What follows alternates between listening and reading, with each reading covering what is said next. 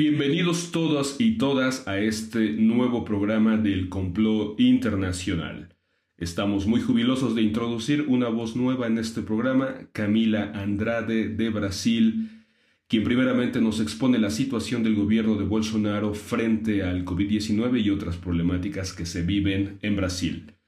Enseguida, Almaraz de Austin, Estados Unidos, realiza un comparativo entre Vietnam y los Estados Unidos en el terreno de la administración de la pandemia.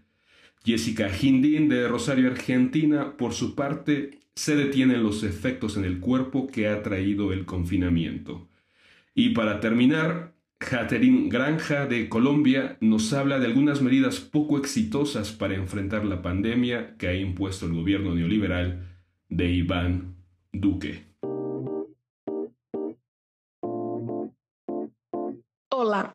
Mi nombre es Camila Andrade, soy doctoranda en Ciencia Política en la Universidad Federal do Rio Grande do Sul, en Brasil, y hoy voy a hacer un análisis sobre el gobierno Bolsonaro, pero con una mirada distinta.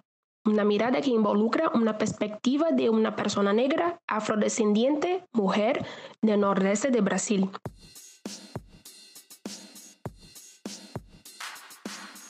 Desde antes de ser electo, Bolsonaro ya decía cuál sería su papel en la sociedad brasileña, el de mantener patrones tradicionales, como él mismo decía, mantener la familia tradicional. ¿Qué eso quiere decir? Representar los intereses de una camada de la sociedad que no incluye las consideradas minorías, como negros, mujeres, la comunidad LGBTQ y indígenas y él está haciendo su papel muy bien. Antes mismo de la amenaza del coronavirus, tenemos que reconocer eso. Les cuento eso porque él está cumpliendo con su palabra para un determinado grupo de la sociedad que no incluye los pobres, negros favelados de las villas. Hubo una preocupación inicial en relación al coronavirus en Brasil porque exactamente estaba matando personas del grupo prioritario de Bolsonaro y eso le importaba. Ahora que la enfermedad mata pobres, en su mayoría negros, ¿a quién le importa? Personas haciendo fiesta en las calles y en los bares, personas haciendo protestos para que se abran los negocios, ¿a quién le importa?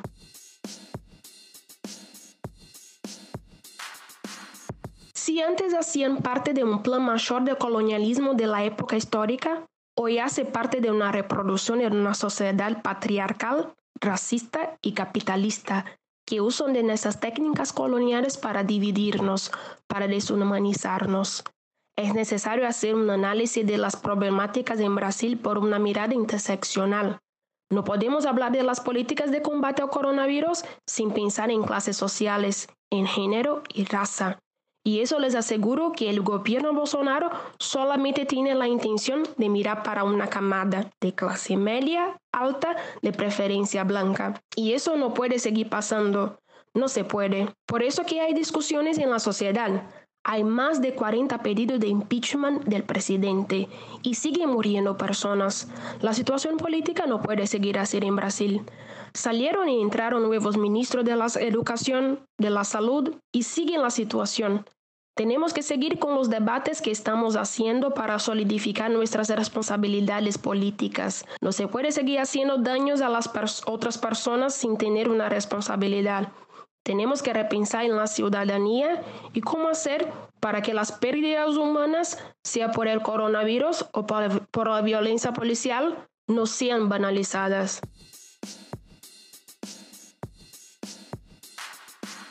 Con más de 76 mil muertos en el país, la tendencia de las políticas, que en su mayoría son arregladas en el plan estadual y o en el plan de la ciudad, es de reducir las políticas de cuarentena. Pero como no hay una política federal muy clara para lidiar con el escenario de la pandemia, las dos esferas, la municipal y la estadual, actúan como pueden, a veces de formas distintas y lastimosamente siguen muriendo personas. Si no es por el coronavirus, es por la violencia policial. La necropolítica tiene su forma tan real en las favelas de Río de Janeiro como las muertes de niñas negras. sus familias son penalizadas con la pérdida y no ve una justicia social en relación a eso. El Estado, ese aparato que debería proteger la población, es quien está matando. Los protestos contra la violencia policial en los Estados Unidos, especialmente por la muerte de George Floyd, también son vistos en Brasil, pero de una otra forma.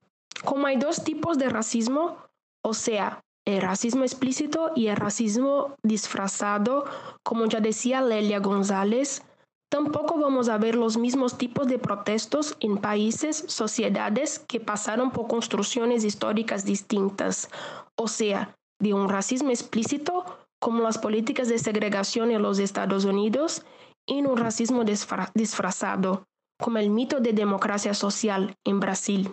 Como con ese mito de democracia racial es muy importante hablar sobre raza y cómo ese elemento es un instrumento para las políticas de control social, especialmente en relación a quien ocupa los espacios de poder.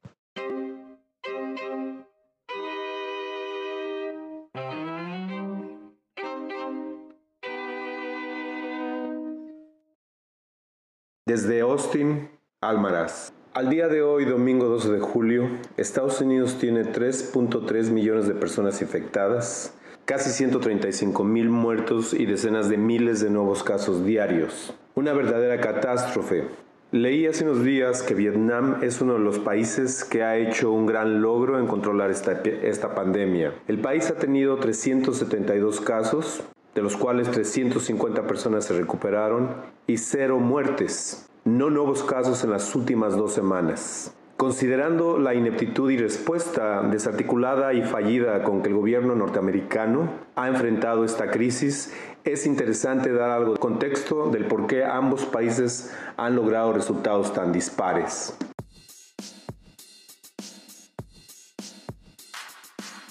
Una de las imágenes más simbólicas de la derrota de Estados Unidos en Vietnam es el video del último helicóptero recogiendo gente en el techo de su embajada en abril 29 de 1975, casi 20 años después de su intervención, con un costo de 3 a 5 millones de vietnamitas muertos y un país en ruinas con sus campos contaminados por los bombardeos de químicos desfoliadores. En Estados Unidos y en el resto del mundo hablamos de la guerra de Vietnam. En Vietnam hablan de la guerra americana. ¿Cómo entender que Vietnam, que es considerado un país subdesarrollado, al cual se le critica de corrupción y ser un país prácticamente del tercer mundo, haya logrado la proeza de contener el virus? ¿Cómo explicar que Estados Unidos, con una economía de órdenes de magnitud mucho más enormes y de inconmensurable poder, esté fallando?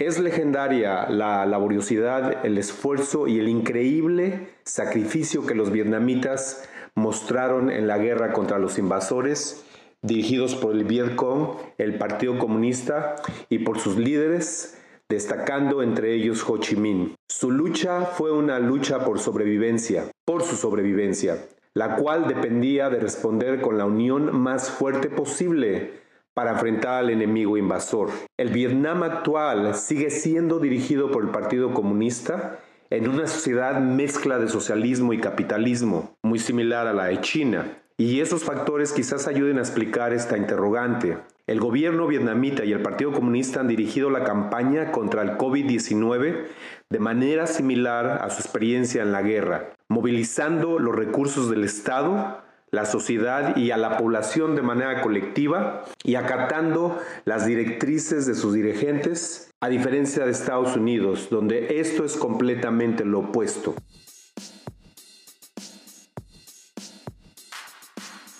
La última vez que la población en Estados Unidos hizo un esfuerzo colectivo total fue en la Segunda Guerra Mundial contra el fascismo y militarismo japonés. La respuesta a los ataques de septiembre 11 del 2001 no tiene comparación con el primero.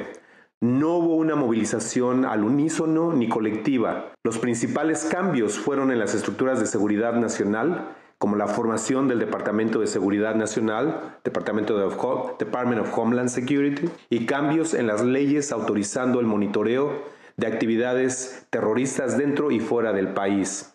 La batalla fue y es conducida por los distintos instrumentos militares, no por la población en general como lo fue en la Segunda Guerra Mundial. A diferencia de Vietnam, Estados Unidos, por otra parte, no sufrió y no ha sufrido en su propio territorio un evento cataclísmico en los últimos 150 años, privando a sus ciudadanos de un sentido más profundo de comunidad y dando lugar a una magnificación y distorsión en muchas personas, la mayoría quizás, de la idea de la libertad del individuo como un valor inmutable y sacrosanto, la creencia de que mis ideas y mis acciones son inviolables por nadie, incluido el Estado. Mucha gente, la gran mayoría de ellos conservadores, republicanos y simpatizantes de Trump, al día de hoy, en lo peor de la pandemia, se siguen rehusando a ponerse tapabocas, aduciendo caprichosamente que es su derecho a no hacerlo.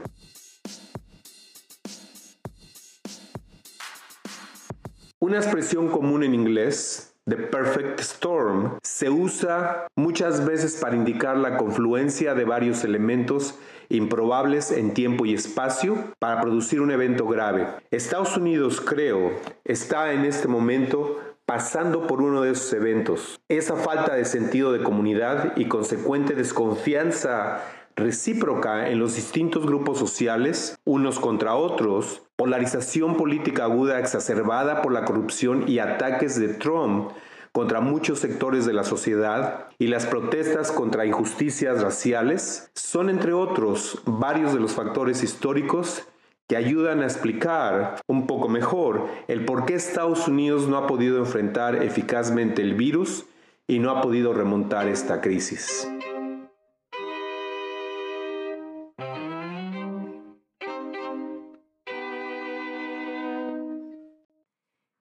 Estamos confinados.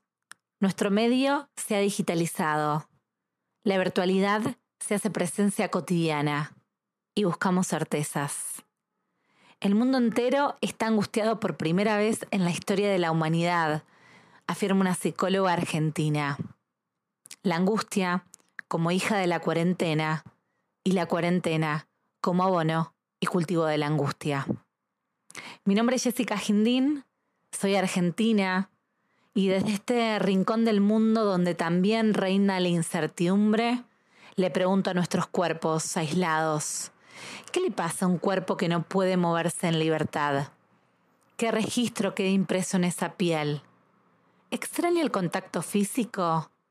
¿Y qué hace con eso? ¿Qué siente un cuerpo encerrado? ¿Cómo le afecta? ¿Qué le pasa a un cuerpo en soledad?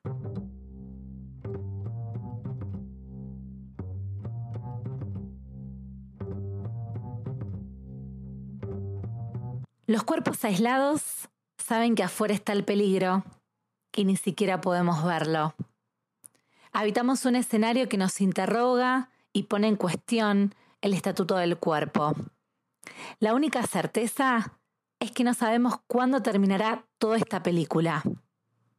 Los rebrotes preocupan en todo el mundo, la curva sigue en aumento y ningún lugar está a salvo.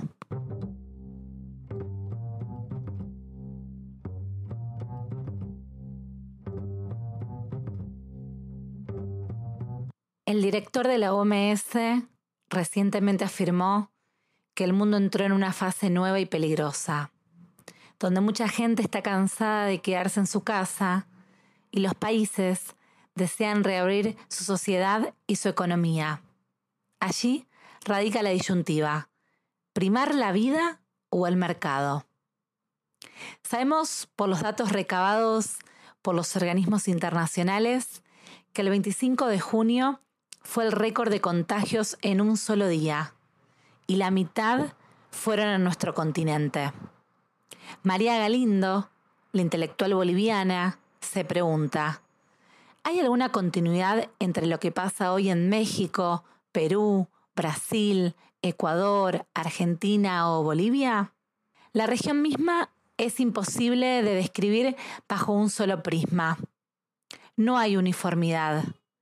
¿Qué es entonces lo que hay de común entre el cavado de fosas para los cadáveres en Brasil, el endeudamiento acelerado boliviano o ecuatoriano y la enésima amenaza de quiebra del Estado argentino, que no hace pensar en la pronta quiebra de muchos estados de la región.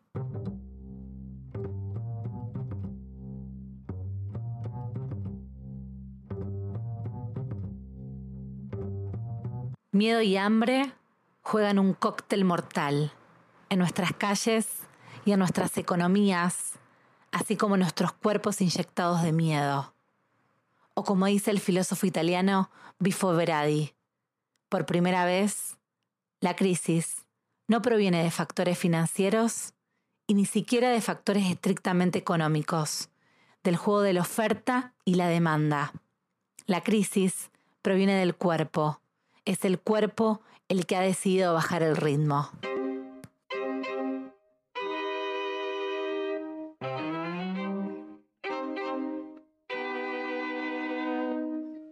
El tire y afloja del gobierno colombiano durante la época del coronavirus. Tres días sin impuestos sobre valor agregado. Colombia es uno de los países de la región que al inicio de la pandemia presentaba muy pocos casos reportados por COVID. En la actualidad, la historia es otra. La situación en países como Italia, España y Francia fueron un ejemplo para el resto de los países del mundo para llevar a repensarse la forma de enfrentar la crisis.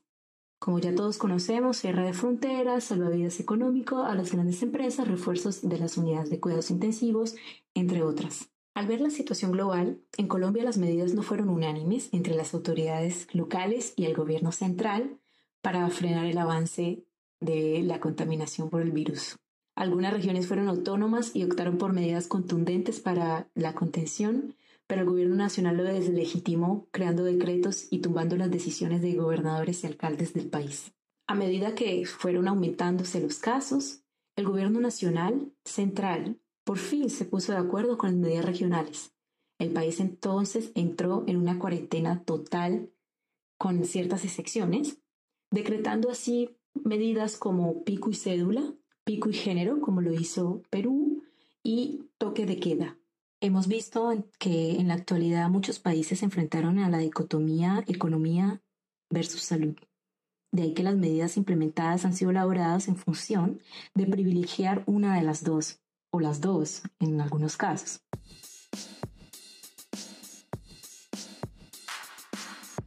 En la actualidad podríamos decir que en Colombia el gobierno de Iván Duque se balanceó más hacia la protección económica, ¿sí? Diversas políticas eh, han sido orientadas a salvar el sector financiero, los bancos, las grandes empresas, como eran las aerolíneas, entre otras. Pero bueno, a nivel social también se ha trabajado, eh, implementándose, por ejemplo, el programa Ingreso Solidario, que fue una promesa durante la época electoral por el actual presidente Iván Duque.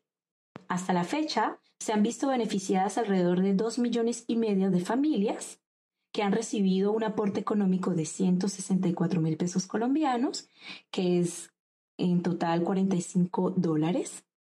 Este proyecto ha sido fuertemente criticado en las redes sociales, puesto que se han encontrado, se encontraron inconsistencias en la base de datos al verificar los números de las cédulas que no correspondían a nombres reales a nombres existentes.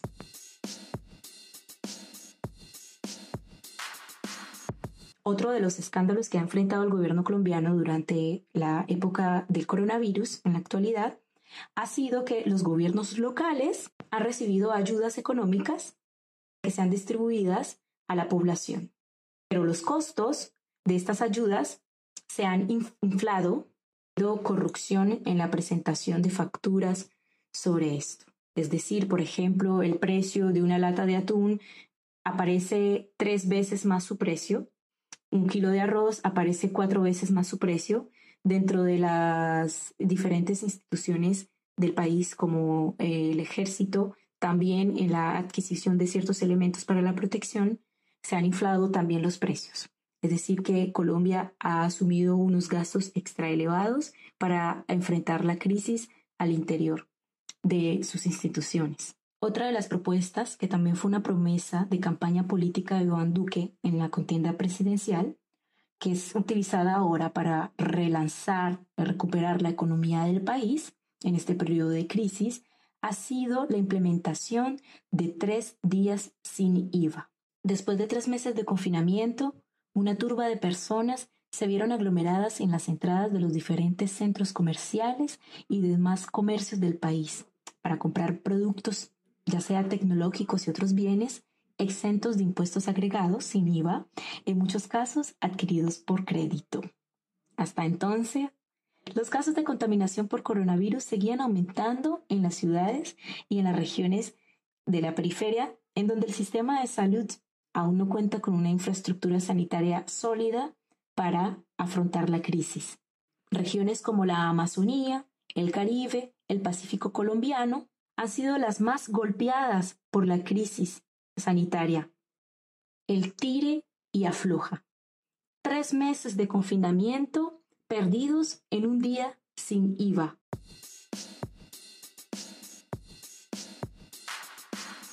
¿Cuál ha sido el costo de esta política?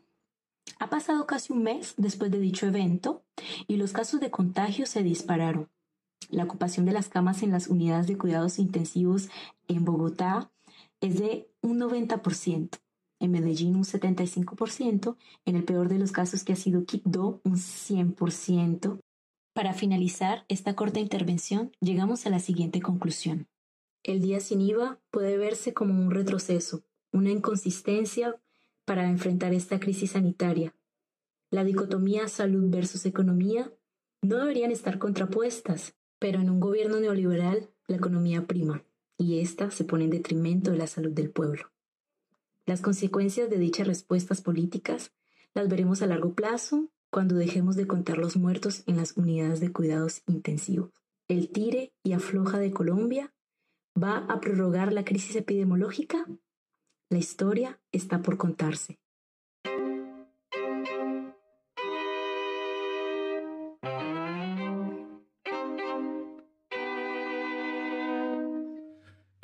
Así al término de este complot internacional número 6. En nombre de todas las personas que hacen posible este programa, les agradecemos que nos permitan entrar hasta sus oídos. Nos escuchamos pronto, muy pronto, en el siguiente complot.